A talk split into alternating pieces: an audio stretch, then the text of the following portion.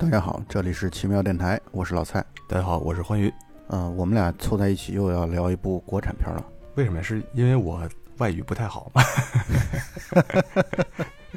懒得看字幕啊。嗯，对 你跟不上，可能是。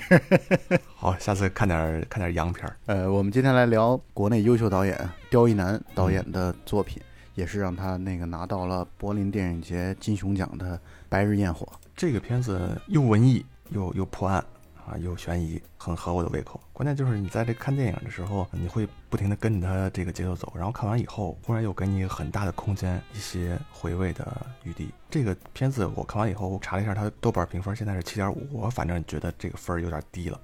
对，应该可以更高。嗯，我觉得我们俩的观点应该差不多，就是差不多应该这是一个八分片子的样子。差不多至少八分。而且在我们的现在的国内的片子当中，我认为最近这么多年，十几二十年，可能嗯这种类型片儿拍的这么的又好又文艺啊，就是类型片儿本身没崩，同时呢，它又有很多的这种艺术性的东西在里边，比如说片子当中出现的马，片子当中出现的瓢虫这样的一些嗯诗意的这样的一些片段，嗯，它其实是一个很很了不起的作品。对，包括片名就太浪漫了。对他把这种商业性和文艺性嗯啊，商业性和诗性啊这些东西结合的，我认为是很不错的一部片子。嗯，我们录这个节目的机会，我在之前也把刁亦男导演的这个四部片子全部都看了一遍，嗯也就是他目前为止出了四部长片，我全部看过了。嗯呃，这个我觉得他进步非常大，就是他从他的第一部片子《制服》，再到后来的饱受赞誉的《夜车》，然后再到这第三部《白日焰火》，我觉得他这一步一步的这种跃迁的这样的一种能力啊，非常非常强。而四部片子当中，我看来看去最喜欢的还是《白日焰火》这部片子啊，《白日焰火》的成功，一是他讲故事的这样的一个能力的特别大的提升，嗯，再一个就是片子当中的演员的选择和表演都非常的棒。尤其是廖凡啊包括桂纶镁，《白日焰火》我第一次看是在电影院看的，就是嗯。当时国内院线公映的时候，我就已经看了，当时就挺喜欢的。嗯。但是我现在重看的时候，我会发现看出来了更多的当时没有体会到的、没有理解到的一些东西，也进一步的会觉得，当时我在第一次看的时候，会觉得桂纶镁这个角色有点跳戏，有点出戏。对对对对，没错因为。带着一点台湾腔的这个这个东西在里边，然后可能和这个大东北的环境，稍微有一点点点远，但是这次看的时候，我觉得这个角色选择的很棒。就是桂纶镁这个嗯角色，尤其他的那种，我不知道是由于灯光打光的效果，还是拍摄的角度的问题，然后当然也有演员自身的能力的问题啊，嗯就是会显得这个角色这种又纯又欲的这样的一个角色放在这儿太合适了。对你跟我这个感觉完全一样，因为它是完全讲述一个哈尔滨那个城市的一个环境。但是如果你接受了这个设定以后，就会觉得哎非常好。包括我第二次看的时候，也觉得桂纶镁这个角色选的非常好。嗯关于刁亦男的电影，我应该是只看过这部片子和《南方车站的聚会》，然后《南方车站聚会》里面选择了胡歌当主角，我觉得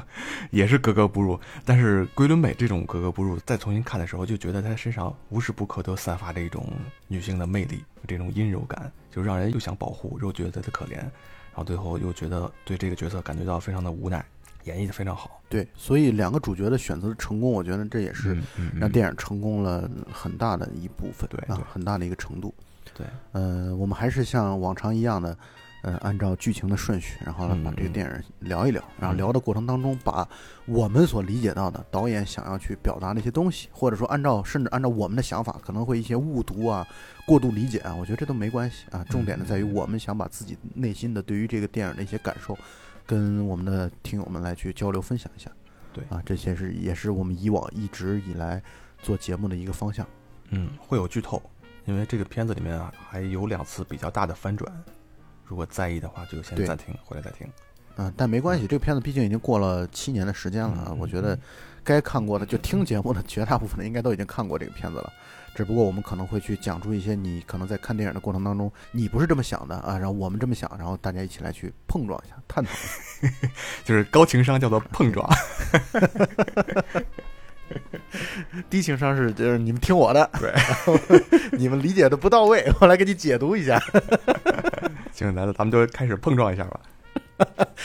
那个刚才欢愉说的一句话，我觉得他只不过没有点出来那个关键词啊，其实啊关键词是类型。就是这个片子特别的类型，就是犯罪类型片的这样的一个东西。而当时我记得我在之前好几期节目当中都说过了，嗯呃宁浩在刚开始进入到电影圈的时候，去请教徐峥，然后问徐峥说该怎么拍片子啊？徐峥一直在跟他说的最重要的话就是拍类型片，因为类型片是最容易让观众很容易进入进去的。对，就是你可以融入到自己的一些文艺的表达、你的艺术的探索、追求，然后一些隐喻、一些诗性的东西在。但是你如果不能讲好一个故事的话，那大部分的观众是没有兴趣去看你的这种嗯有点儿嗯这种自我陶醉的啊，那无病呻吟的这样的一种表达的，其实很难。这就好像我前两天在看那个大卫林奇的《橡皮头》，他的处女作，嗯，我就在想，像《橡皮头》这样的作品啊，如果放在现在的就是我们这种国内观影环境，别说国内观影环境，整个的世界观影环境，这就观众就压根儿会觉得，操，你装逼装的太厉害了，什么玩意儿？就是你就丧失了嗯其实被欣赏到的这种空间和可能性。对对，但是我认为《白日焰火》这个片子它好就好在它的类型片的开展的方式，比如说一个从一个嗯呃这个碎尸啊的这个案子的破案的过程，慢慢的让观众带着观众去把这个故事去讲好。我觉得这是最核心的东西。先有了这个之后，然后在里边嗯去嵌入到一些诗性的表达，我觉得这是聪明的做法，而这也是必要的做法。就是你如果不这么做，你在这个 行业当中你就很难立足，恐怕。对对对，包括像之前咱们聊的辛宇坤，他也是用这种方式讲一个犯罪案件，确实更容易抓人，也更让能让故事完整。对，没错，没错。刁亦男他讲故事这个能力确实强，我看了一下，他是参与过《洗澡》那个电影《洗澡》的编剧，洗澡的编剧他是嗯爱将爱情进行到底的编剧，这让我挺出乎意料的啊，嗯这个还张很厉害爱编，剧，就是嗯当时那个非常火的李亚鹏和青春剧。李亚鹏和徐静蕾那个版本，对对对九七年的时候的那个那个版本的编剧，对那个应该是号称中国第一部偶像剧啊，对，青春春偶像剧，还挺好看的，还嗯，是挺好的。那个片子算是立下了青春偶像剧的一个标杆，对啊，包括片子当中出现的王学兵，在这个《百日焰火》当中再次跟他合作。嗯嗯嗯，呃，这个故事的一开始是一九九九年，镜头紧跟着一个编织袋，那个编织袋呢，后来风吹日晒啊，暴露在日光当中，然后看到是一只断手，随着拉煤的车，然后跟着镜头一直在走，包括这光影在不断的变化，也显示出来这个断肢可能经过了一些时间，嗯，然后到了一个拉煤的工厂。然后另外一方面呢，我们男主角出现啊，廖凡，廖凡用很简短的语言，然后表现出来他跟他的老婆即将离婚，或者说已经离婚了，在进行离婚之前的最后一次交流，敦伦友谊啊。看又是高情商的表达，就是打个分手炮，嗯，就还是你有文化，呃，你从那一段你就能够看得出来啊，廖凡这个角色啊，就在这片子当中叫张自力。嗯张自力这个男人啊，是内心有一些很复杂的东西存在的啊。我是说的直白一点啊，就他内心深处是有狂躁、精神抑郁等等等等一系列的这种疾病的潜质的嗯啊。当然，从另外一个角度来说，我也有一直有这样的一个观点，就是我们绝大部分的人其实内心深处。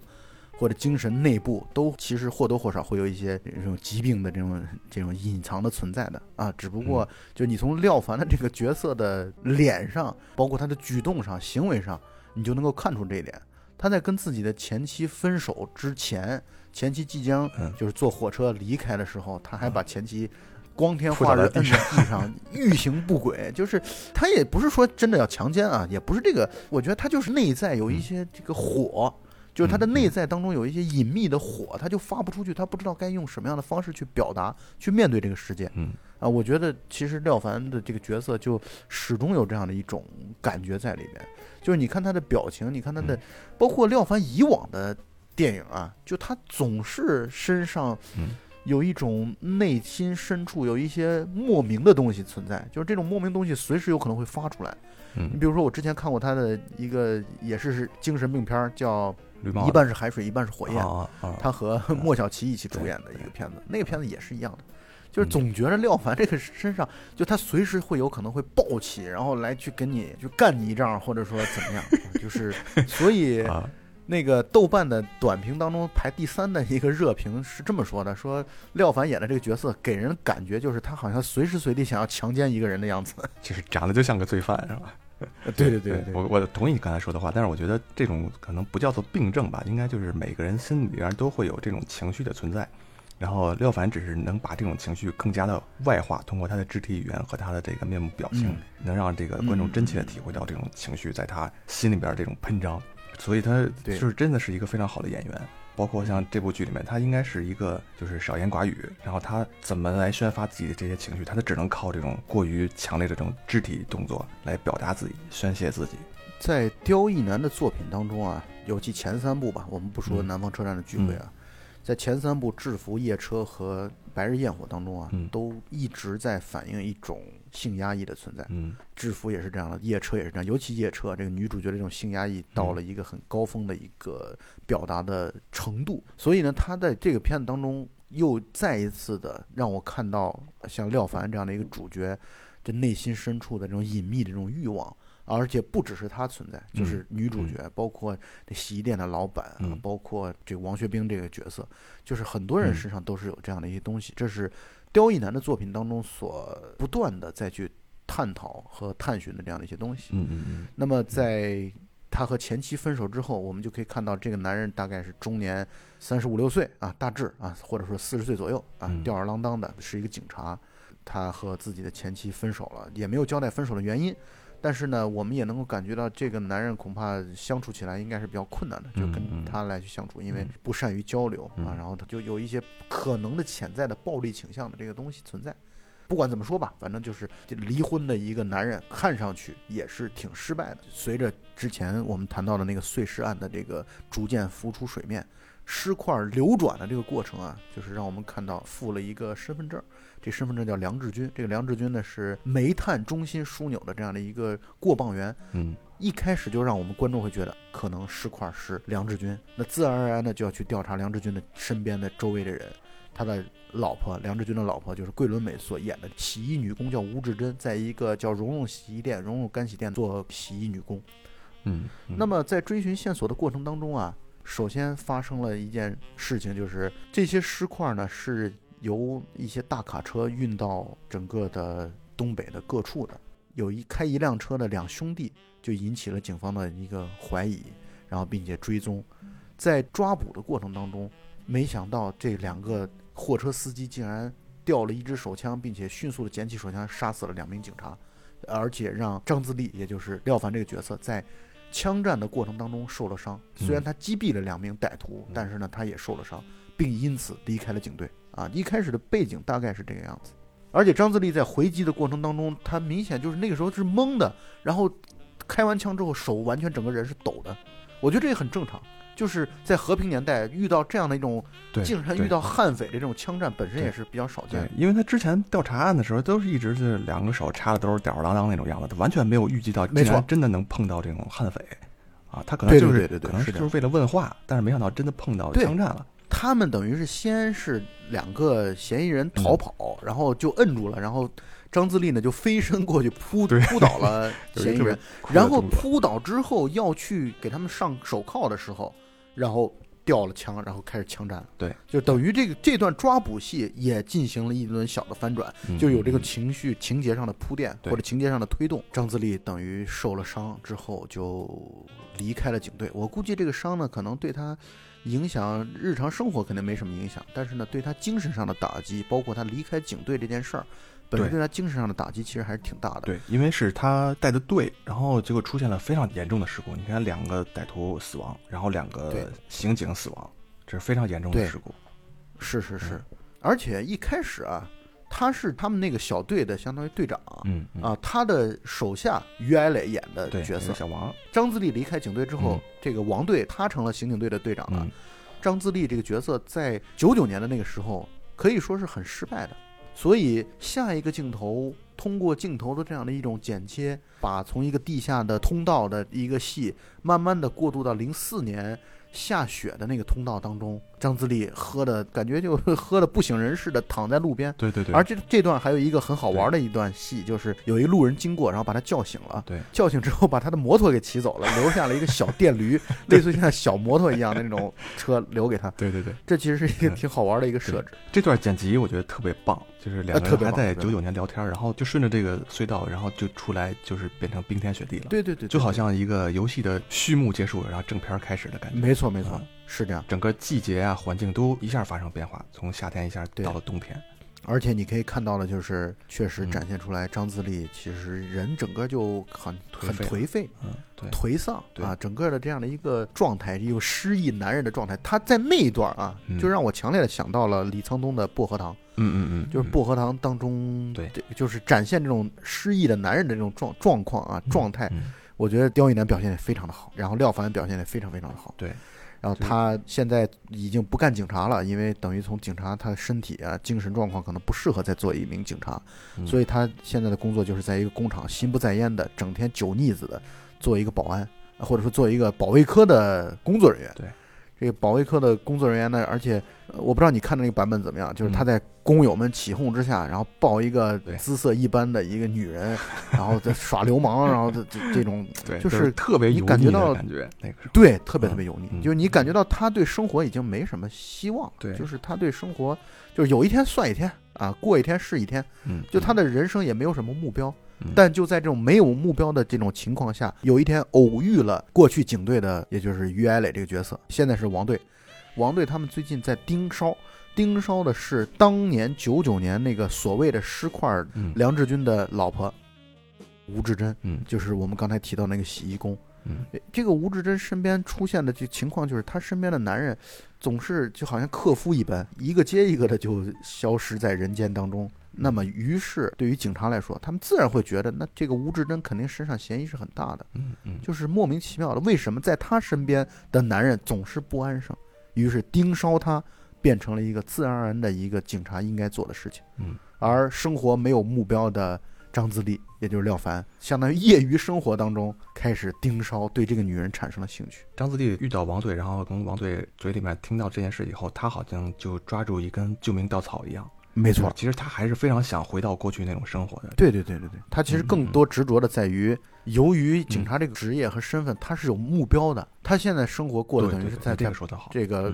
保卫科的科科员当中，他其实是生活是没有目标、没有目的的。他甚至还展现出来现在的本职工作嗯，就是特别心不在焉的教 整个的厂里的这个消防演习，然后拿那个灭火器，然后喷那个火盆里的火，对，就是他特别的没有意思。活得嗯很没劲，所以呢，呃我很同意你刚才那个观点，就是偶遇王队他们这个出现之后，嗯像是给他自己的毫无意义的人生当中，仿佛又有了一一丝光亮啊，一线希望。对对对。所以呢，他现在在业余时间当中，他也想要去侦破这个案子对。，而且当时他就是因为跟这个女人相关的案子在这上边出的事儿，所以他也希没能搬回来。对，像是对自己的一种救赎。其实，对，于是他就是小施计谋，哎，假装要去洗皮裤，然后拿到那个绒绒干洗店，他把那个皮裤洗完领走之后，然后又再一次的把那个皮裤后边的纽扣给揪了，然后再次 兴师问罪的，等于是跟这个洗衣店要不断的产生关系。嗯嗯嗯，而洗衣店的这个老板是王景春，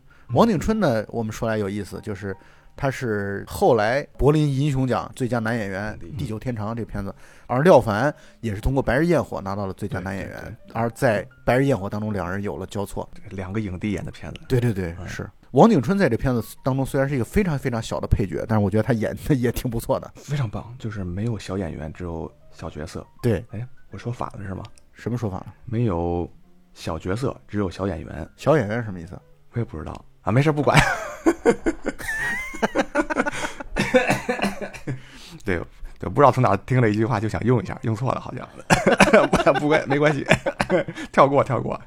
反正演的很棒。嗯，在这里边演了一个生理障碍的这么一个，也是欲望没有办法得到满足的这么一个人，对对对非常，压抑。对于他来说，他可能在某种意义上讲，他是在收留这个吴志珍，嗯而且他的收留的条件和代价，对于吴志珍所要付出的代价，就是可能要不断的被他骚扰、吃豆腐，但也仅限于此。就是这个片子当中，你会发现好多猥琐的人物 凑在了一起，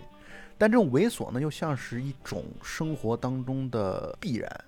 这种必然就是，当你生活其实没有什么太多的目标的时候，可能就会有一些隐秘的东西就会探寻出来。我觉得这也是很正常的。人的生活必须要有一些目的或者意义，嗯如果没有的话，你的一些毛病、你的一些困惑，可能就会展现出来。王景春这里边的演技，他是一种这样的状态，几乎从来没有用正眼看过人，他看人的这个眼神呢，就像你街边走过一个身材特别傲人的一个美女，然后你这时候呢不太好意思，然后但是你又特别想看，然后偷偷看他一眼。王景春就一直用这种眼神在看任何人。嗯，就是他是一个生活当中的边缘化的小人物。嗯嗯嗯但这种边缘化的小人物呢，同时呢自己有一些隐秘的小欲望，嗯一些隐秘的不为人知的一些癖好，包括后来也展现出来，他找小姐，嗯，他找小姐也不干嘛，他只是让对方不停的换 裙子。我觉得这是一种比较性变态的这种嗯癖好存在。嗯而也正是这些小的细节的交代，这可能这段戏就是他找那个小姐的那个一分钟的那个戏，包括他自己戴假发什么的，就是这种很奇怪的一些变态的做法，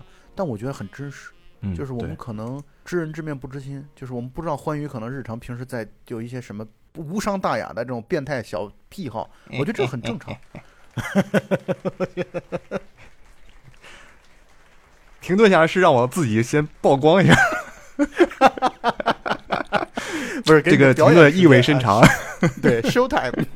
就等着我交代呢啊！这个学的很快。好了好了，我们继续说啊。于是张自力就三番五次的，其实跑到那个蓉蓉洗衣店当中去，包括和老板也攀谈起来。嗯呃，老板就在这个过程当中，像是不经意之间啊，讲了一个过去的一个故事。嗯，讲九九年的时候，他们那个店刚开业的时候，那个时候有有人来洗皮衣，嗯结果被洗坏了，被吴志珍给洗坏了。那皮衣呢，这个主人就张口就要两万八，在嗯九九年的时候，两万八那真的是一天价，可以这么说。嗯王景春这个老板就交代说，哎，后来来要钱的人莫名其妙就再也不来了，就是皮衣也落在这儿了。对，这就像是一个隐藏的暗线，暂时嗯放在了这里。对这段儿，我觉得这个王老板就主动跟张自力谈这段儿，我觉得稍微有点儿牵强，有点儿硬。啊、虽然对这个案件发展有有帮助，就确实得需要插进这么一段话，但是我觉得这段对话有点儿有点儿生硬。这件事儿呢，你可以这么来想呢，就是在于，其实这个皮衣的主人和这个老板之间是没有关系的。对，对于老板来说，他只会觉得这像是一个生活当中的故事一样。嗯嗯，就是嗯。哎，莫名其妙有这么一个人来要钱，然后来去所谓勒索也好，或者说呃去嗯。恐吓威胁也好嗯，哎，突然他就不来了，然后皮衣也落这儿了。对。而且他的讲这个故事的源头是来源于，对，呃，张自力的皮裤被洗坏了，崩了一个纽扣嗯。啊，然后随口的就讲出来。嗯。那么我可以这么来理解，就是皮衣没人要了。落在这儿了，对于老板来说，这就是生活当中的无数个小事故当中的微小的一个而已。嗯，嗯所以他才能轻描淡写的把它讲出来，因为这事儿确实跟他毫无关系。对不过通过这一件讲述，不管他放在这儿是不是这个对话是不是生硬，但是确实能从这段对话里边能感觉到王景春演的这个角色他的这种猥琐。后来再一次，张自力去取皮裤的时候啊，发现吴志珍手上带着血，带血是原因是在于这个王景春这个老板去性骚扰吴志珍的时候，吴志珍在挣脱的过程当中把手划破了，嗯而张自力从外边药店，哎，很暖心的拿来了绷带。呃，纱布，然后还有这个红药水啥的东西，而且这个时候还有一个小混混来洗衣服，态度特屌、特嚣张，然后被张自力打跑了。对就我觉得这段小小的一些情节的点啊，它其实在展现出来这种暧昧已经发生了。这种暧昧是嗯张自力对吴志珍的暧昧，以及吴志珍可能对张自力的潜在的暧昧，他就在慢慢的滋生，慢慢的培养。我觉得到这其实可能还不是暧昧，这可能是后话。就是我觉得整个片子可能这种暧昧都这种爱情可能都是虚假的。所以我才用暧昧这个词。这个嗯暧昧这个词不是爱情的这种东西，哦就是爱情这个东西，我同意，就完嗯完全是虚假的。但是我说的嗯直白一点，它其实就是性欲的暧昧。对对对，这种性的暧昧，其实已经在这个时候慢慢的埋下了。就是你在这个时候，这个片子它的嗯好的地方就在于啊，我为什么很喜欢这个电影嗯？就这个电影的它的这种界限感是很模糊的，嗯嗯嗯，就是是你说不出来什么时候张自力做这件事情是纯粹为了破案，没错，没错。或者还是说出于对这个女人的兴趣，它可能是交织在一起的。对，这种交织有的时候是个人化的，有的时候是出于大义的，有的时候是出于破案这么一个目标和目的的。但是这种界限的模糊，对。会让你会觉得，到底什么时候他才是为了自己？他什么时候，哎，这小子什么时候是为了自己的这个？就是他这种模糊感啊，是我觉得这个片子特别牛逼的地方。没错，而且他这整个的这种色调，你看冬天白色的雪和那种黑色的煤黑土地这种对比的强烈，在这画面上对比的非常强烈的，环境上边是这种黑白分明的，但实际上讲的故事，讲的人之间发生的故事、情感、情绪，全都是灰色的，没有办法说它是黑色还是白色。然后包括像这段时间，张自力他这个情绪，到目前为止，我的判断是他应该是希望能通过对这个吴志珍的调查，然后让自己恢复警察的身份。但是他通过这种打混混这么一个呃一个举动，又觉得突自己突然这种男人的自信就上来了，因为他在过去这五年中没有任何能让自己值得骄傲的地方。对对对，其实你看啊，这个一些细节啊，在这片子当中特别的嗯多。嗯比如说他在打完那个混混之后啊，他在又回到洗衣店进洗衣店门之前，嗯。他露出了，非常对对他很隐秘的，嗯。但是又很得意的一点点那个微笑。对，就我觉得这其实印证了你刚才所说的这个话，就是嗯。他那一刻他觉得自己硬起来了那一下，然后他觉得就是 人生就像是又充满了一点点希望，虽然这个希望可能是虚幻的，是是是缥缈的，对，并且你可以看到他的细节交代的，他给吴志珍拿的绷带被吴志珍紧紧的攥在手上，你也能够感受到吴志珍这个时候会内心对波澜，对对对，没错，是这样的。于是两个人一起走夜路，呃，约好了一起去滑野冰。而且滑野冰的时候，为什么滑野冰？是因为之前的嗯几个命案都和这个冰刀莫名其妙的联系在一嗯起。嗯嗯，在之前，王景春和张自力在交流的过程中，吴志珍偷偷的拿出一张小纸条递给了张自力，告诉张自力不要跟着我。然后这个地方就感觉到吴志珍身上的嫌疑越来越大。然后张自力从他这个洗衣店出来的时候，就发现自己的那个小摩托被人家搞坏了，而且雪地上出现了两串脚印。张自力也知道自己是被跟踪了，也就是说吴志珍背后存在另外一个人，所以这个地方悬疑已经推到了一个比较高的地方。然后这个时候，吴志对珍又拉着这个张自力去冰场。其实通过整个这件事情看完了以后，然后你会发现吴志珍这个时候带着张自力去滑野冰，不是单的是为了约会去浪漫去了，他还有别的目的。那当然不是，嗯或者这么说，呃所谓的去约会的嗯。那个时候的可能性，嗯。在我看来是非常非常低的。其实是，对对对，我认为吴志珍第一次嗯。对张自力产生了一些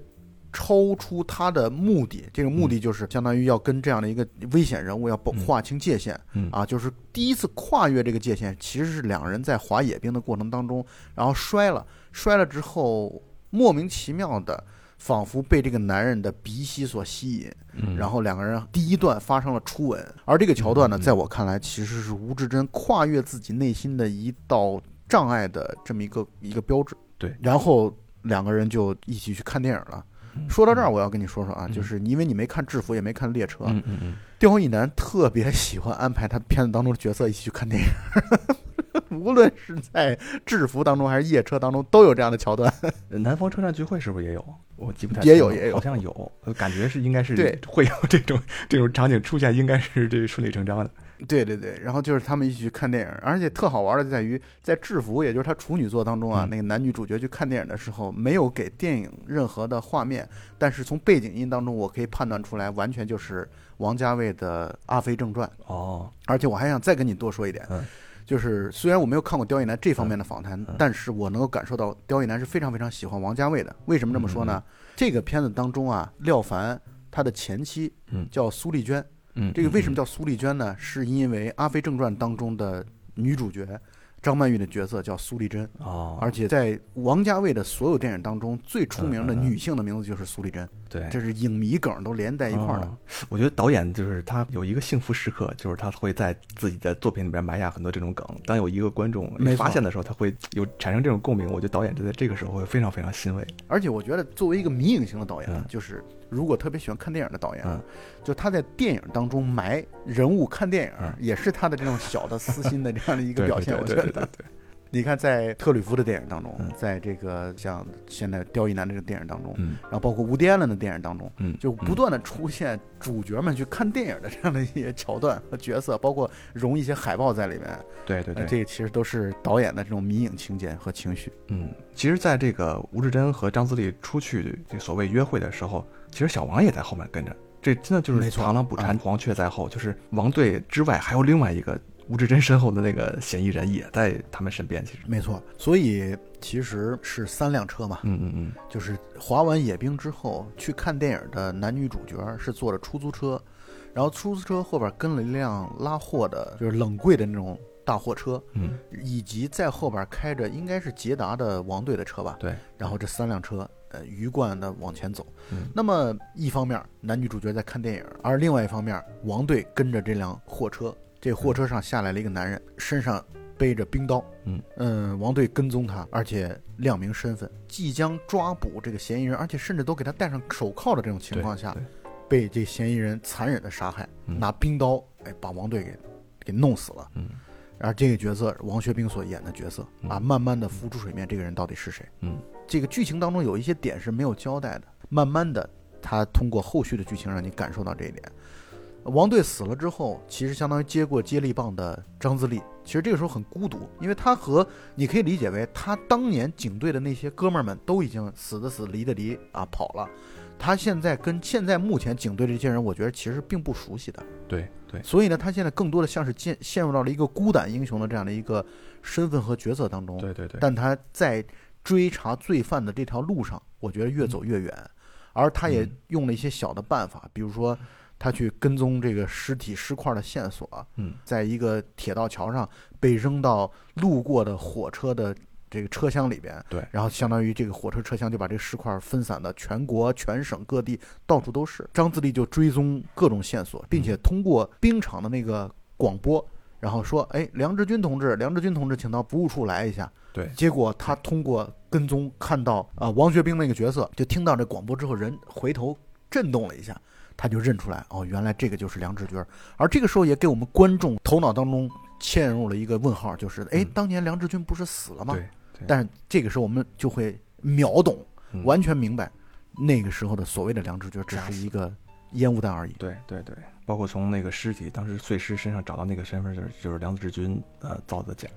实际上自己这个逍遥法外，而且最近犯的几起这种碎尸案可能都是他。而这个时候，张自力去找，呃，就是警察，相当于再一次去找到了吴志珍，然后希望吴志珍说真话，但是吴志珍是只跟张自力说真话，嗯所谓的真话。这个时候，吴志珍讲述了一个版本的故事，嗯这个故事就是以前，呃，她的老公就梁志军抢劫杀人，然后把自己的身份跟死者对调了一下，从此就隐居起来了。但他就像一个孤魂野鬼一样的游荡在这个世界当中，并且还秘密的监视自己的老婆。嗯所以这个时候，吴志珍其实把自己描述成为一个受受害害者。对，这个受害者的身份就是他知道这件事儿，嗯但是他没法跟警察去说，嗯以及同时呢，他把所有的责任其实都推到自己的，我不能说前夫这身上，但是你可以说丈夫，也可以说前夫都可以，他推到自己的丈夫的身上，就是让我们作为观众在此时此刻得到了第一轮的剧情当中的翻转，就是当年的那个尸块其实不是梁志军，这嗯梁志军依然现在如一个孤魂野鬼一般的游荡在吴志珍的身边，并且跟踪着吴志珍身边的男人，嗯。而且可能如果这个男人对于自己的老婆吴志珍有一些非分之想，或者有一些发生了某某种关系的话，就会被干掉。对，我觉得这个时候其实是这么交代的对。然后这个时候，其实我脑海当中也有这么一个问题，就是为什么那个蓉蓉洗衣店的老板，就跟他老婆跟吴嗯志珍这个角色发生了那么多。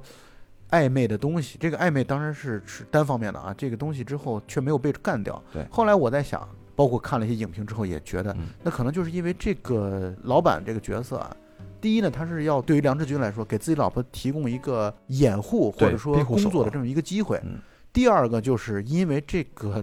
男人他是性无能的，对对，所以他对自己的对吴志珍也不会带来实质性的所谓的破坏，嗯所以梁志军才能忍受这个老板一直存在着。对对。然后吴志珍跟张自力交代完所谓他这个版本以后，下面一个镜头就是吴志珍跟梁志军在小旅馆里见面了。这段戏我觉得拍的非常好。对首先透露出了很多信息。梁志军和吴志珍他们之前是一定会经常秘密的约会的，因为他们到这个小旅馆里面以后，看起来都是轻车熟路的。在他们俩就是交谈的过程中，这个梁志军把自己身上所有的钱都给了吴志珍，但是吴志珍这个时候对梁志军的这个态度非常冷漠。我觉得这段时间梁志军他应该是很明显的察觉到吴志珍身上发生的这些变化。梁志军欲言又止，然后想抚摸他，又把手停下来。然后后来他们又到街上去买烟，然后几次梁志军想跟他老婆说话，但是最后都没说。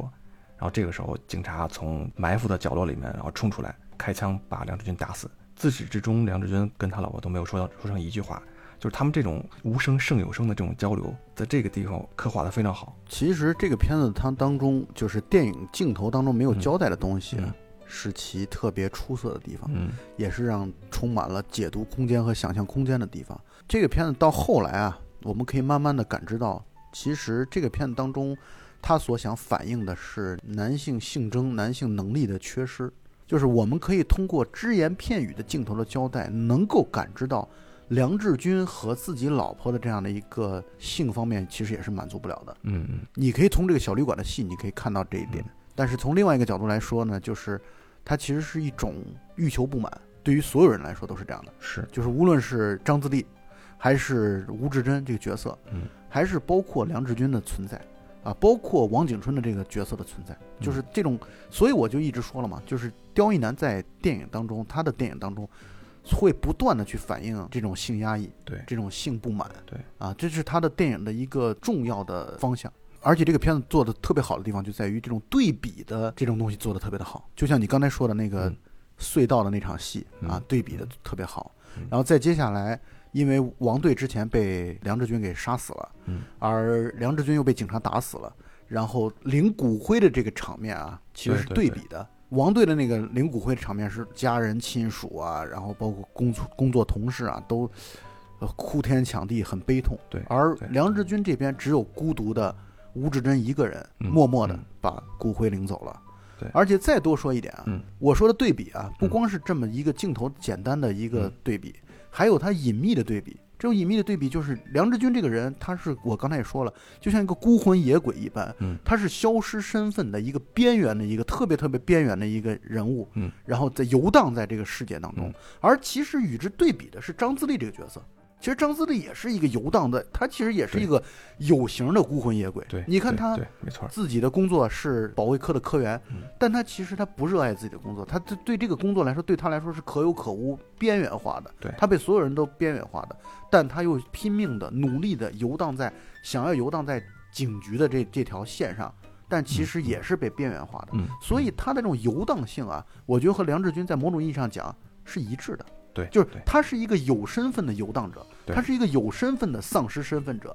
而梁志军则是一个直接丧失身份的一个孤魂野鬼。但他们俩其实之间是很有强烈的相似性的。对，如果这样说的话，那吴志珍本身他也是一个游荡者，对他的生活也没有目的，只是在洗衣店里面做一个小工。就是他像是苟活着，而且在我们后来的看到的话，就会觉得他其实吴志珍这个角色也是一个如浮萍一般的。其实这里面这里边一个怎么说，唯一的一个全乎人就是这个王队，他可能是唯一一个不那么游离的人，对对对对对，他是踏实的。对，没有给人这种强烈的欲求不满的感觉。但是他早早的就在这部剧里边先死掉了，这也是很讽刺的一个结局。对，所以对于刁亦男的这个作品当中的主角啊，嗯都是这样的一种游离的这样的一个状态。我觉得这也是他的电影特别迷人的地方，对对对，就他会，他始终给你一种很暧昧的感觉。嗯这种暧昧不是情感上的暧昧，而是你观影情绪的暧昧。嗯就是你观影，你会觉得这个角色本身，你把它怎么定义？你你定义为他是这样的，还是他是那样的？他说不清楚。对其实这种说不清楚、充满想象、充满讨论空间嗯，恰恰是他的电影的人物的这个有魅力之处。因为现实生活中也确实是这样，大多数情况下是灰色的、暧昧的。对，然后这个时候就开始找到当年的九九年的那个段案子的，就是再一次好像又从扑朔迷离状态当中，然后浮出水面出来。嗯，看上去死了梁志军之后，好像故事应该是结束了，但是呢，更重要的是在于，那要需要去调查出来，那当年所谓的顶着梁志军身份的那个尸块到底是谁？这个时候，张自力依然不满足，依然是去想要去探寻出来，而且他想到的线索就是之前蓉蓉洗衣店的老板跟他所讲的那个故事。嗯，哎，他在想，那当年皮衣的主人来闹事儿要两万八，结果后来突然就消失了。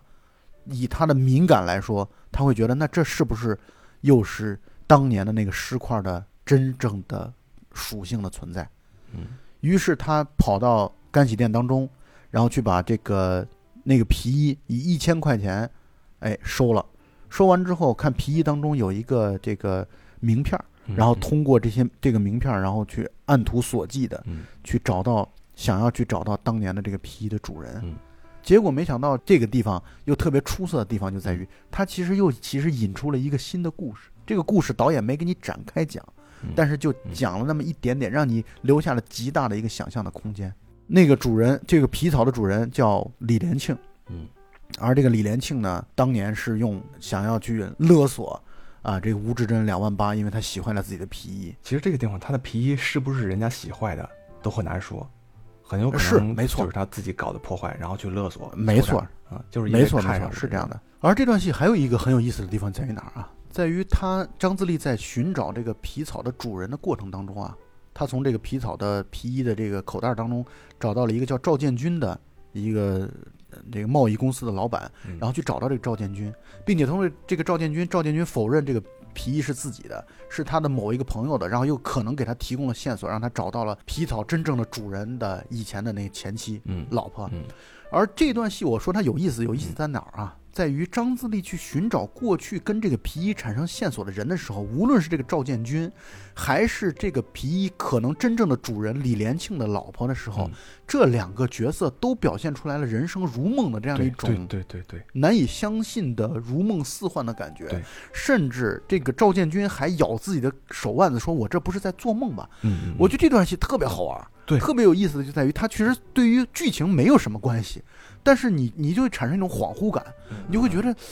这到底是人生还是戏，到底到底是真实还是梦幻？就是我觉得在这么小小的地方展现出来，导演太牛逼了。对对对，你说这个特别对，就是整段戏，你现在一一想起来，确实非常非常的梦幻。除了你说的这两个角色以外，还有他们后来见到这个皮草主人他老婆的这个场景，在一个非常荒凉的地方，有一个大楼，然后是一个夜总会，挂着霓虹灯，对，然后这个牌子上出现了这个片名《白日焰火》，哇，这个非常非常酷，做梦也没有想到《白日焰火》会以这样的一个方式出现在观众面前。而且你会觉得这是很超现实的、对对对对，就是你会觉得这是一种嗯。导演的表达的东西。你就如果你看到这儿的时候，你会觉得这其实跟剧情没有什么太大的关联，嗯就是你看不看出来它是超现实，还是真的现实，还是如梦似幻什么，这都不重要。重要的就在于你如果看出来的话，你可能会觉得特别好玩，特别有意思。嗯嗯，这是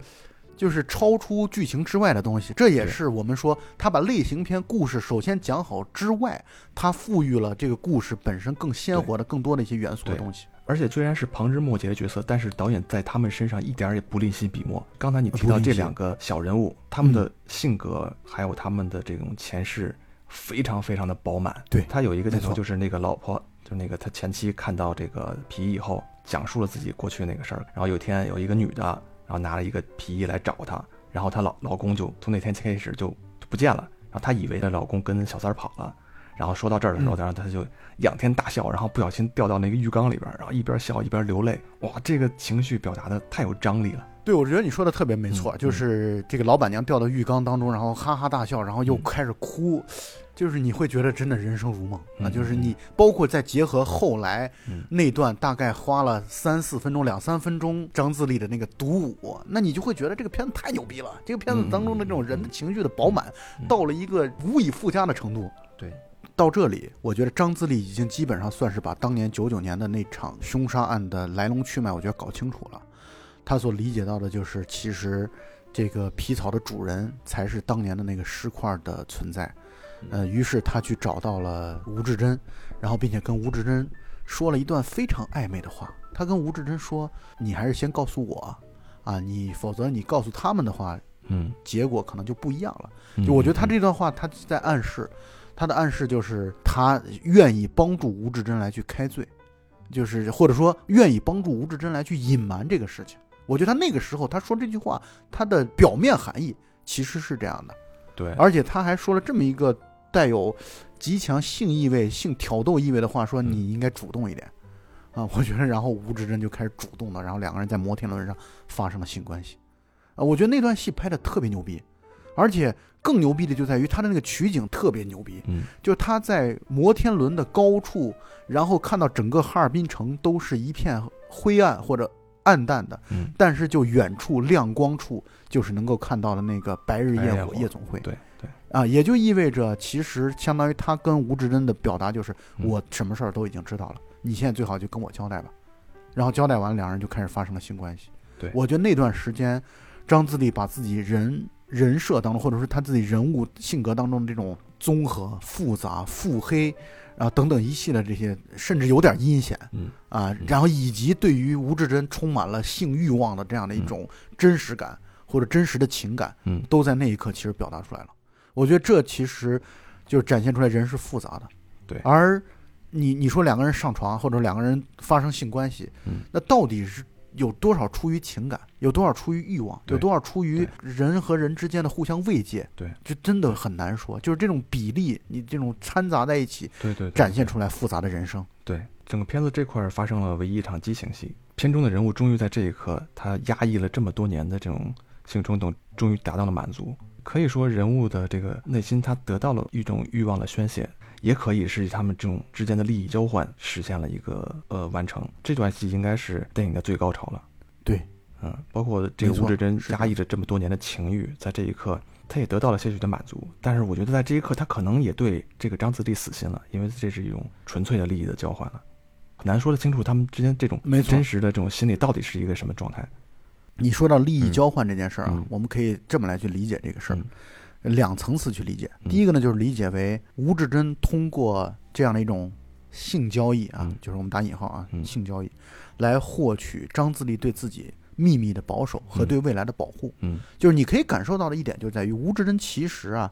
交往这么多的男人，嗯他其实都是在获得对自我的一种保护，就是或者说很大一个层面啊，在嗯获得对自我的一个保护。嗯不管是暗中暗中保护自己、跟踪自己的梁志军，还是那个蓉蓉洗衣店的老板，还是中间被害的一些一个两个男人，嗯还是后来的这个张自力嗯啊，以及当年皮草的主人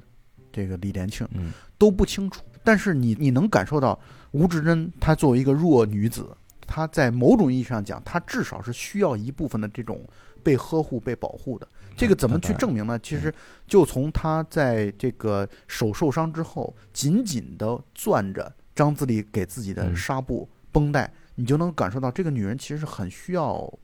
这种关心和关爱的。但是呢，从另外一个角度来讲，其实我觉得吴志珍她对于自己的未来也是很清晰的。嗯她知道这个事儿，就算不在张自力这儿暴露，也总有一天会暴露出来。嗯，就是嗯他是他其实是杀人案的这样的一个主要角色，不管是不是他动的手，但嗯至少他是跟这个杀人案是脱不开关系的，所以他对自己的未来其实是很清晰的。嗯他知道自己就是过一天算一天，总有一天可能就会被警察抓走，对或者怎么样啊？他对自己的人生的命运是很清晰的，所以此时此刻他所交换的东西。就是跟张自力的这一个满足，嗯。这个证据是在哪里？在于他和张自力发生关系之后的第二天，两个人去吃包子，两个人去吃午餐的时候，嗯然后他拿出口红，然后对着镜子去化妆，而且脸上显露出来从片子开始这么长时间以来第一次的一种嗯放松和释然，嗯就是能够感受到他其实在和张自力的这种性关系当中得到了性满足，嗯，而且我认为他可能说往小的说，他觉得到这一步，他和张自力这件事儿就本身已经值了，嗯或者说就已经得到了实现自己的目标了。嗯他的目标并不是那么大的，说我要逃脱警察的追踪啊，我要今后没有人知道我这个秘密。嗯他可能奢望于此，但是嗯他可能从小的角度来说，他已经得到满足了。这就是我对于这个嗯他们这摩天轮上的戏的这样的一个解读。嗯，然后你刚才提到，呃，吴志珍手握着纱布，然后攥紧了拳头，呃，其实我对这段戏的看法倒不是特别一样，跟你，呃，就是我觉得他这段戏的是他的心理活动不是动情了，而是害怕紧张了，就是因为所有跟他走得近的男人都被梁志军杀掉了，因为他感觉到张自力这个人也危险了。然后后面的戏里面，就是他把张自力引到了去滑野冰，就是吴志珍和梁志军他们之前应该是形成过一种默契，就是一旦发生过这种对有这种目标以后，就会引到固定的刑场上去处刑。嗯可见吴志珍在整个这几年生活中一直是处在恐惧当中的。其实从梁志军或者吴志珍发生第一起命案以后，他们这几个角色就都已经死掉了，包括张自力本身。没错生活对他们来说已经完全没有意义了。到最后，他们在摩天轮上实现了最后这种碰撞以后，在那一刻，吴志珍是活过来了，他的脸上出现了光泽。对对对，我同意你的这样的一个观点，那就是或者说你可以保留对于这个过程的复杂的一个解读。嗯我觉得他可能都有，嗯，就是各种情绪情节在那一刻，这就是它模糊的地方嘛，对它好玩的地方，它有趣的地方，对，它这种模糊就是嗯各种情感可能都会存在，对，所以对我来说，至少我当在当时觉得这两个角色他们都活了，张自力可能也活了，但是没想到其实比较反讽的一点就是最后结尾，张自力把吴志珍告发了。嗯，我不觉得这是一种讽刺啊，为什么呢？就是因为这恰恰是体现张自力这个人的复杂性的对。对对对，很现实的一个人。你能说张自力是个好人吗？不能。嗯嗯，你能说他是个坏人吗？也不是。你说他是个卑鄙小人，我觉得也不对。嗯嗯我觉得他就是充分展现出来了导演想要在这个角色当中所赋予的复杂性，嗯而也这就是为什么廖凡能够获得最佳男主角，是因为他把这种人的复杂性在这样的一个人当中全部体现出来了。对对，他是出于所谓的道义，好像有一些嗯；他是出于自己过去作为警察的责任，好像有一些；他是出于你刚才所说的想要回到警队的这样的一种虚幻的目标，或者说无趣的目标，还是怎么样，也是有一些的。嗯，但他就告发了吴志珍，嗯然后把吴志珍第二天就带走了。而且警察带走吴志珍的时候，吴志珍交代了当年的一些情况嗯啊嗯，这个李连庆啊，嗯以两万八的皮衣被毁掉为由，相当于半胁迫的。嗯。半威胁的，然后去占有了吴志珍，并且一次还不够，就要求他去多次的通过这种性来去补偿。而且我很同意你刚才说的那个观点，就是这个衣服到底是不是吴志珍给洗坏了，真的是两说的。嗯。很难说的，很有可能就是李连庆自己设的一个局，嗯。因为出于对这样的一个洗衣西施的这种 这种喜爱嗯。啊，那这种觊觎这样的一个眼巴巴，所以设了这么一个局，而也再次展现出来人的人的生命其实是嗯非常飘零的，他也没有更好的办法来去嗯保护自己，所以你说的没错，在命案发生的那一刻啊。梁志军也好，吴志珍也好，全部都死掉了。再多活一天，在这个世界当中，只不过是延续行尸走肉而已。对，最初导致这些角色走向悲剧的那个人，虽然在电影一开始就已经被肢解扔到垃圾堆里边了，好像是罪有应得，得到了报应。但是活着的这些人，每一个人经历的痛苦，是犯罪分子的死亡永远无法弥补的了。嗯，告发了吴志珍的张自力，嗯我觉得他内心是很复杂的，嗯内心非常非常复杂。嗯你说他嗯是一种计划终于成功的快乐吗？我觉得绝对不是，或者嗯绝对不只是这一点。然后包括在后来警队来所所谓庆祝喝酒的时候，嗯我觉得他也是心不在焉的，而且他已经游离在整个的这样的一个目标达成之外，然后他去常去的舞厅当中去跳舞，嗯，贡献了全片当中非常非常精彩的、非常复杂的一段男人的独舞。这个独舞的精彩程度，一是跳的特别的投入和忘我，另外一方面呢，就是你能感受出来，这个张自力是并不快乐的。但是对对对他这种宣泄，他这种宣泄通过舞蹈来去宣泄出来，但是真正通过舞蹈真的就能宣泄出来吗？嗯，我也是打了一个问号的。这段独舞就特别像小丑最后那个非常精彩的独舞，我觉得他们的嗯作用应该是异曲同工的。我看这段戏的时候，我就会想到，继续再次想到薄荷糖，在薄荷糖当中，薛景求有一段也是嗯类似于像独舞一样的，发神经一样的再去嗯跳舞。嗯在薛景求死之前啊，他发疯一样的在跳舞的那个戏，对对对对和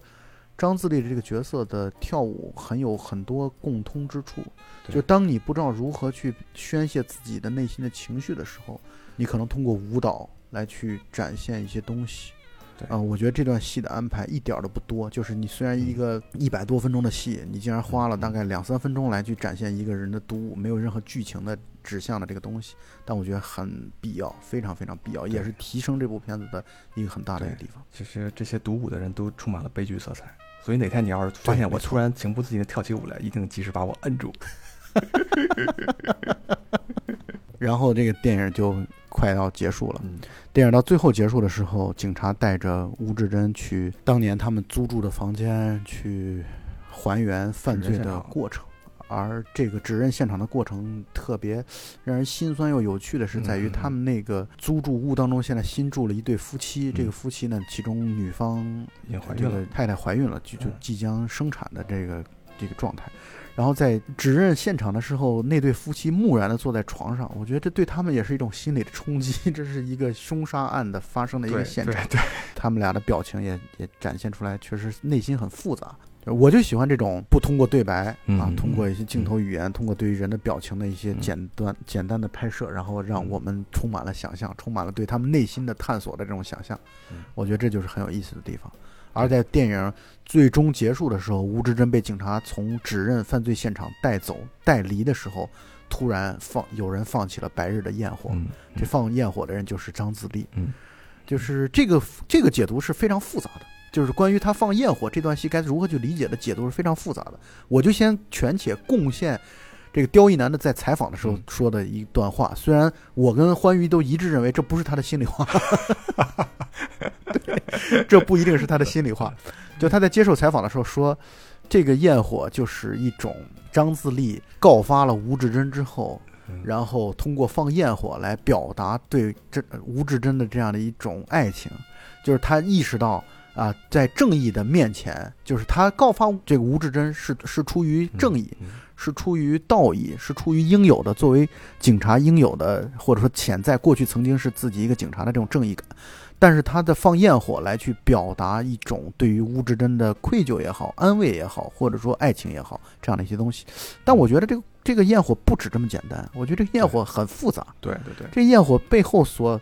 所所代表的东西非常非常的，它绝对不是庆祝，嗯，它也不是一种单纯的所说我表表达爱意，这个爱意那就太二太中二了，因为你刚把人家告发了，然后你通过这样的一个方式来去表达爱意，就很奇怪。所以我个人的倾向的是，我认为导演在这段戏的处理有点问题，就是他为了嗯切这个白日焰火的题啊，他故意的要去放这么一段东西，但是他其实也没想好这段戏到底表达的是什么东西。我觉得它可能更多的是一种诗意的表达。我同意你的观点啊，它就是诗意的表达，嗯但是这种诗意的表达本身有点儿，就是这段戏有点飞了。就这段戏有点不像之前的这种表达诗意的表达，是建筑在建立在嗯符合逻辑、符合类型片的走向的基础之上了。他到最后的时候，我觉得他就已经飞了，就是真正彻底的就去他妈的就超现实去吧。对，但是肯定不是为了什么正义啊，为了庆祝啊，这种可能只能应付媒体、对付记者，可能说这样对对对话没问题。但是我觉得对咱们的这个影迷朋友，这这肯定肯定不会满足。我觉得他可能就更像是最后结尾的一声呐喊，就像有一个人在街边上大喊一声“我操”，然后这个“我操”可能有各种各样的情绪在里面。嗯嗯嗯嗯嗯嗯嗯，这么说吧，嗯你把这个焰火和他前面的独舞联系在一起，它就都是一种宣泄。对对对，这种宣泄到底宣泄了什么东西？嗯。宣泄的是情感，还是宣泄的性欲，还是宣泄的是所谓自己终于找到了人生方向的这样的一些东西，都很难说。嗯。嗯就是我觉得你可以把它这么理解，你可以理解为它就像前片子大部分所展现的那个嗯。暧昧，这种暧昧不是情感上的暧昧，嗯。这种暧昧是就是人物的这种暧昧嗯，然后情感的模糊，然后这种情感的压抑，嗯。然后在这一刻通过焰释放火，对，你可以你可以这么来去理解这件事儿嗯。啊。我觉得白日焰火，你从字面意思上你也可以理解为，嗯。第一有白日梦的白日绚烂的梦的这样的一种解读，嗯。另外一个就是它稍纵即逝的，就是它是不长久的，它是没有那么绚烂的，嗯。但是呢，它也是在我们现在这样的一个压抑的白昼之下，然后去做一种自我表达的。嗯，但这个就是解读空间是很大的，而这也是很有意思的地方。对对我们的解读，我绝对不敢保证说我们解读是正确的。所谓正确的，因为在这里边，在我看来，没有所谓的正确东西。对对，可能导演自己也说不清，但是他可能就需要有这么一种出口，这也是他自己的一个表达方式。对对。另外，这个片名和他整个这个故事，就是一个男生暗中保护一个女生，或者呃，不管怎么样吧，他们这种关系很像《白夜行》，其实都是在这种有一种白夜行走的具有反差性的这种一种诗意的表达。嗯嗯，我很难说同意这点，嗯但是我觉得你这个理解，我觉得也没什么大的问题。我是一因种暧昧的理解。呃，对对对，就是确实有一些影迷提到了这一点啊，嗯然后也有反对这个观点的。嗯我觉得它好玩就在于它，你确实可以有很多的诸多的解读的版本。但不管怎么说，我觉得这个片子很出色，对非常出色。就是它竟然能够在一个这种犯罪类型片当中融入这么多的值得去玩味的地方，包括一嗯。开始这个张自力和自己前妻做爱的时候出现在床单上的那个瓢虫，，对对，对。包括之前所出现的那匹马，因为马这个东西嗯。本身就带有男性的性欲的指向的东西，心猿意嗯、马，然后这个对，然后这个片子当中隐喻是非常多的。嗯，这个嗯张自力从警察的角色当中退到保卫科做一个科员，嗯相当于丢了自己的枪，嗯，而丢了这个枪，枪这个东西本身是带有男性性意味指向很强烈的东西嗯嗯嗯啊，，所以才会有所谓的性手枪这样的一个乐队的存在嘛。嗯就它带有非常强的这种性指向，而这个片子当中值得玩味的隐喻的性指向的东西特别特别多。嗯我觉得我们只可能只不过只谈了一些皮毛而已。哦，对。那你说如果这样说的话，那他带领大家进行消防演习灭火，我觉得这也可以看作一种暗喻。完全可以，完全没问题。对，肯定有很会有很多人说我们过度解读了，但是我觉得这种也是挺有意思的一些小发现。对对对嗯，就是他为什么是做消防演习？为什么是灭火？因为就是对于张自力这个角色来说，他的这种他这种性压抑是无处不在的。对就是就你看他从始至终眼睛里是冒火的，只有在他五年之前那个时候，感觉尤里眼睛是涣散的，但是五年之后再登场的时候，眼睛就是一直冒着火焰，一直到最后。对啊，就是你也可以把这种火焰和这种性欲联系在一起，嗯这都没有任何的问题。嗯因为我一直在说嘛，刁亦男这个导演是非常善于刻画嗯或者说去去描绘描述这种性压抑、嗯性冲动嗯这个东西，嗯一个导演。所以《白日焰火》真的是可解读的空间是非常非常大的，而且很好的一部片子。我在重看之后，我会觉得它比我第一次看的时候的印象还要好，哎，我也，是我会觉得更有深意，更有更多的呃这个出色的地方。这好电影就是值得二刷三刷，每次看完以后都会有新的观点看法。对，所以我在想，也许我们再再次重看一下《南方车站的聚会》，可能会比第一次的印象可能会更好一些。也许，嗯，像类似的片子，可能还有什么《地球最后的夜晚》，对对对就是调调都很像，都是是这这种具有文艺性的这种悬疑片。对。但是《地球最后的夜晚》就是显然故事讲的跟《白日焰火》完全不是一个，啊，那个就更梦幻了，就是讲了一个对白日梦。所以《白日焰火》我觉得平衡度做得很好，就是各个度做得好，这是第一。第二呢，就是人物刻画的好。刚才我们也谈到了，嗯无论是主角还是那些小配角，可能只出现一两分钟。这部片子，呃，我觉得如果你之前看过了，我也觉得你可以值得再二刷一下。嗯、那么这片子值值得回味的地方确实特别多啊。我们在谈的过程当中，很多是出于我们自己的一些。想法、猜测、理解等等啊，可能我们从来不是以正确作为目标的，只是以当下我们的真实的感受作为自己的目标的。所以，也许有一些东西跟你的观点是一致的，或者有一些东西是跟你跟你不一致的，我们就求同存异吧。欢迎碰撞，对，没错，是这样的。那么本期节目就到此结束，大家再见。拜拜。梦想，你站在我的前方，挡住我的去向。想听起来多么迷惘，我却不彷徨。每当我走进梦想，你在我身旁。每当我走出梦想，你不知去向。